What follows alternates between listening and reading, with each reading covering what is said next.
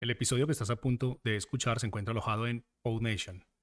PodNation es la mejor plataforma para subir tus podcasts en español. Puedes visitarnos escribiendo en español en el navegador www.podnation.co. Ahora sí, vamos con el episodio. Ser afro es...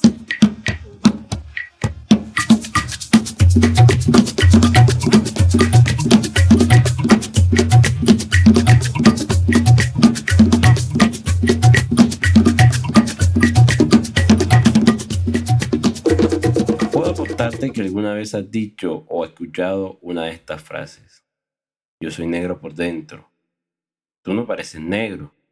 Ay, y eso que tú eres negro. Ey, eso no es pa' negro.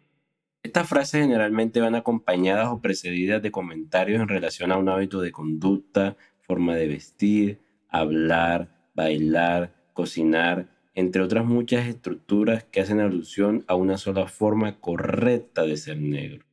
Alegres, fieles, obedientes, sexualmente desbocados, resistentes físicamente y hábiles para la danza, la música y el deporte.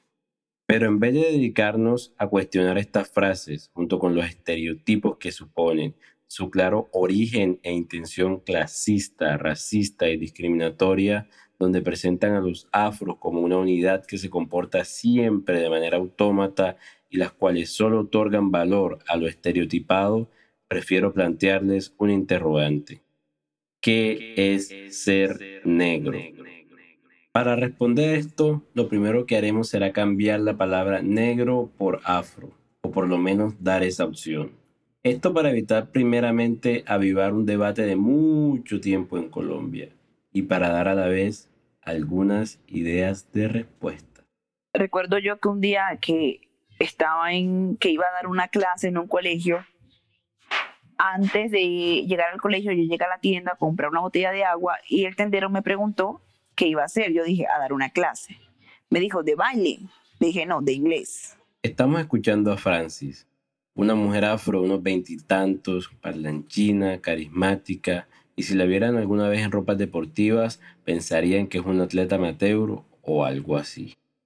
Francis vive en la única casa mostaza de su cuadra en el barrio El Valle, un palenque urbano ubicado al suroccidente de Barranquilla, donde sin importar fecha o hora, siempre es un buen momento para aprender un pico. De cosas que yo tengo que ¿Todo bien? Todo bien. Vamos allá porque soy no es silencioso, yo le picó. Yo dije ahora que lo aprendieron, ahora que José venga. A Francis casualmente la conocí en una clase de inglés en la universidad mientras discutía con otras personas sobre si estaba bien o no eso de decirle negro a los negros. Pero vamos por parte. Primero, afro o negro. Aquí hay algo importante y no se puede hablar del tema ignorando la discusión que siempre se plantea entre los términos afro o negra. Entonces, yo acepto los dos y entiendo el significado de ambos. Entiendo cuando la gente comprende y acepta y dice como que yo soy negro y lo dice con orgullo y dice yo quiero que me llamen negro.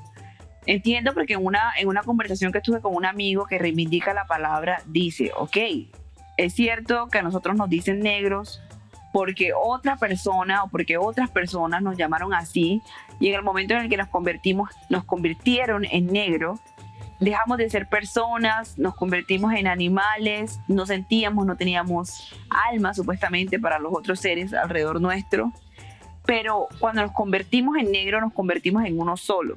Y entonces él hace la similitud como que cuando hablamos de negro hablamos de la diáspora, de la diáspora africana alrededor del mundo, de esa diáspora que en una situación de esclavización tuvo que plantear y crear todas las estrategias necesarias para alcanzar su libertad. Estamos hablando de hombres y de mujeres rebeldes, estamos hablando de gente que luchó hasta con su vida para obtener la libertad. Estamos hablando de gente inteligente que planteó la estrategia de hacer unas trenzas en la cabeza para poder emanciparse, estamos hablando de personas que crearon códigos lingüísticos para poder comunicarse entre sí debido a la diferencia que tenían entre eh, diferentes idiomas que hablaban. Entonces dice, cuando hablamos de negro, no estamos hablando de personas esclavizadas, estamos hablando de personas que lucharon para alcanzar su libertad y que eran muy inteligentes y creo que hay mucho que reconocer. Entonces yo digo, claro, totalmente válido, aceptable si la persona quiere que le llamen negro. Ahí uno lo hace, lo pone como hasta dudar un poquito de si, bueno, si me llaman negro, me llaman afro. Sin embargo, yo prefiero la palabra afro porque siento que es una palabra que recoge todo. Para mí recoge tanto la, nuestra diáspora africana, la emancipación, como también nuestras raíces. Nosotros de dónde venimos. Eso ahí sí creo que también se plantea como tenemos un origen distinto a la esclavización. Nuestra historia no empezó con la esclavización. Creo que la palabra afro recoge eso de una forma más amplia que la palabra negro y por eso me gusta más. Ahora que si me reconozco como afro, 100%. Mientras escuchaba a Francis, no podía evitar ver lo que nos rodeaba y transportarme.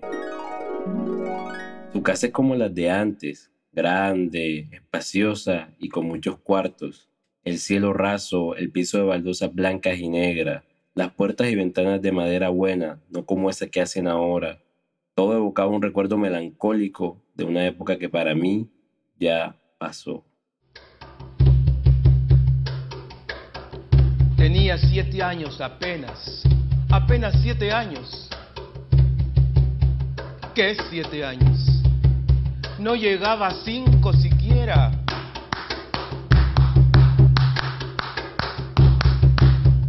De pronto unas voces en la calle me gritaron negra. Negra, negra, negra, negra, negra, negra, negra.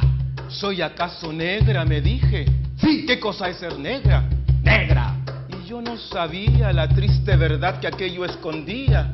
Negra. Y me sentí negra. Negra. Como ellos decían. Negra. Y retrocedí. Negra. Como ellos querían. Negra. Y odié mis cabellos y mis labios gruesos y miré apenada mi carne tostada y retrocedí. Negra. Y retrocedí. Negra, negra, negra. Las personas a veces confunden esta primera parte y creen que porque nosotros aceptemos la palabra negro, porque tenga un significado reivindicatorio para nosotros y nosotras, estamos diciendo llámame negro cuando te refieras a mí. No, cuando hablamos de negro, de afro, estamos hablando de un grupo étnico, así como si estuviéramos hablando del grupo étnico indígena, del grupo étnico blanco mestizo, estamos hablando de eso no estamos hablando de un seudónimo de persona cuando nosotros llamamos a alguien chica, nene, mujer, nena, muchacha. Eso es algo muy diferente. Entonces, étnicamente me reconozco como una mujer afro. Que si me ves en la calle me vas a llamar como afro, como negra, no. Eso es mi etnia. Yo tengo un nombre y en caso de que no conozcas mi nombre, yo tengo varios seudónimos de persona y por mi sexo. Usted me puede llamar nena, chica, muchacha. De hecho, pues aquí en la costa que somos tan cariñosos como corazón, linda o algo así. Yo me reconozco como una mujer afro por varias cosas. Lo primero y lo que considero más importante es que conozco parte de mi historia y me he preocupado por entenderla o por, por conocer un poco más allá de lo que se me permite en la sociedad. Segundo, por mis expresiones culturales y mis, mis arraigos culturales en cuanto a mi visión de vida. Como he sido criada dentro de una comunidad afrocolombiana, entonces para mí algo como el velorio es algo importante que se debe respetar, es algo que se debe, mm, digamos que que se debe a ciertos rituales de la mm, comunidad palenquera. Y cuando dices como, pero porque es como parte de tu cosmovisión, a ver, cuando una persona, digamos, hay dos personas diferentes, sucede algo como la muerte de un familiar, que Dios lo quiera por acá, algo muy doloroso, y la forma en la que cada una reacciona hacia ello creo que describe e, y ubica enseguida a la otra persona, a, ambas personas, en qué cultura están. Entonces, en ese sentido, yo me considero y me identifico eh, como afrocolombiana. Además de eso, abrazo toda mi cultura y toda mi historia afro y la defiendo eh, ante la sociedad. Entonces, yo creo que más allá de mi color de piel y mis rasgos físicos, yo me considero afro por lo que pienso y lo que siento sobre mi cultura afrocolombiana y sobre mi etnia. Es como yo soy, digamos, yo entiendo que soy, digo que soy y defiendo lo que soy. Algo más o menos así. Luego de escuchar semejante discurso, es casi imposible no hacer esta pregunta. Dijiste varias cositas. Yo quiero volver a la parte de la cultura. ¿Tú bailas? Bueno, eso es importante. A ver, muchachos. ok, esto hace parte de los estereotipos sociales que se tienen sobre las comunidades afrocolombianas. Hablando de varios estereotipos, según la sociedad yo no sería negra porque no sé bailar, yo no sería negra porque no sé trenzar, no sería negra porque no canto, entonces, y, no sería negra porque yo soy una mujer súper delgada, no soy voluptuosa por ningún lado, no tengo grandes caderas, no tengo grandes glúteos ni nada de eso.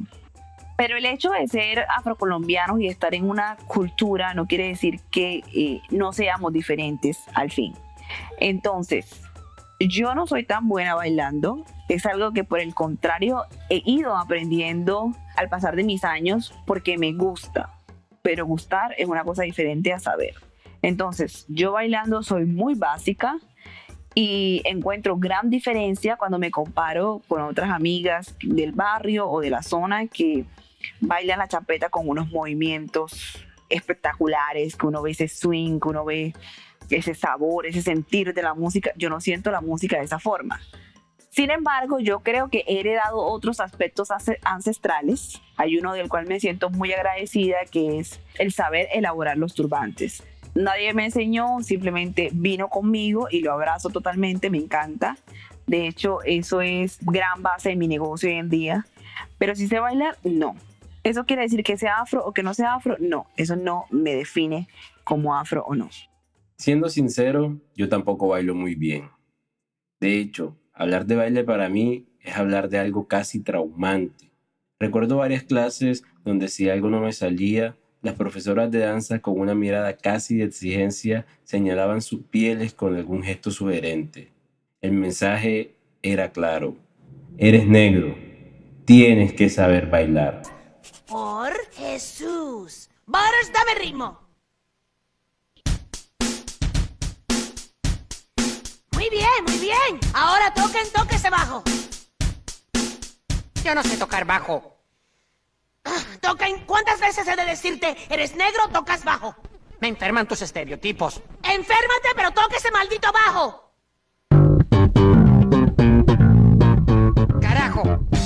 Entonces eso es totalmente como, sí, un pensamiento totalmente colonial. Porque si tú analizas cuáles son los estereotipos que tienen las personas sobre nosotros, como personas negras, son esas características con las cuales éramos vendidos cuando éramos esclavizados. Tú eras vendido porque tenías mucha fuerza, tu dentadura definía tu estado de salud. Em, tú eras vendido, vendida porque eras una mujer exuberante, porque eras una mujer muy bonita o, digamos, muy atractiva sexualmente, era muy sexualizada. Tú eras vendido porque sabías cantar, porque sabías tocar, eras músico y todas esas, todas esas son las mismas características que las personas atribuyen a la comunidad afrocolombiana en general y dicen, bueno, si tú no encajas aquí, no eres afro. Vaya que atrevimiento. Bueno, hemos llegado al final de este podcast y la verdad no sabemos si esto va a terminar de cerrar o avivar aún más la discusión de que si negro o si afro. Personalmente, al igual que Francis, pienso que lo afro nos vincula ancestralmente a África y nos otorga el valor humano que el término negro nos quitó. Y el momento de definir qué es ser afro, más allá de todo lo que podemos hablar y pensar, lo realmente importante es que al final podamos decir, como Francis, yo entiendo que soy, digo que soy y defiendo lo que soy. Chitiacuyo es un podcast producido por Orlando Contreras. Agradecimiento especial a Jairo Toro en la coproducción, a Francis Tejedor por la entrevista y al Ministerio de Cultura por la financiación a través del programa Comparte lo que somos 2021.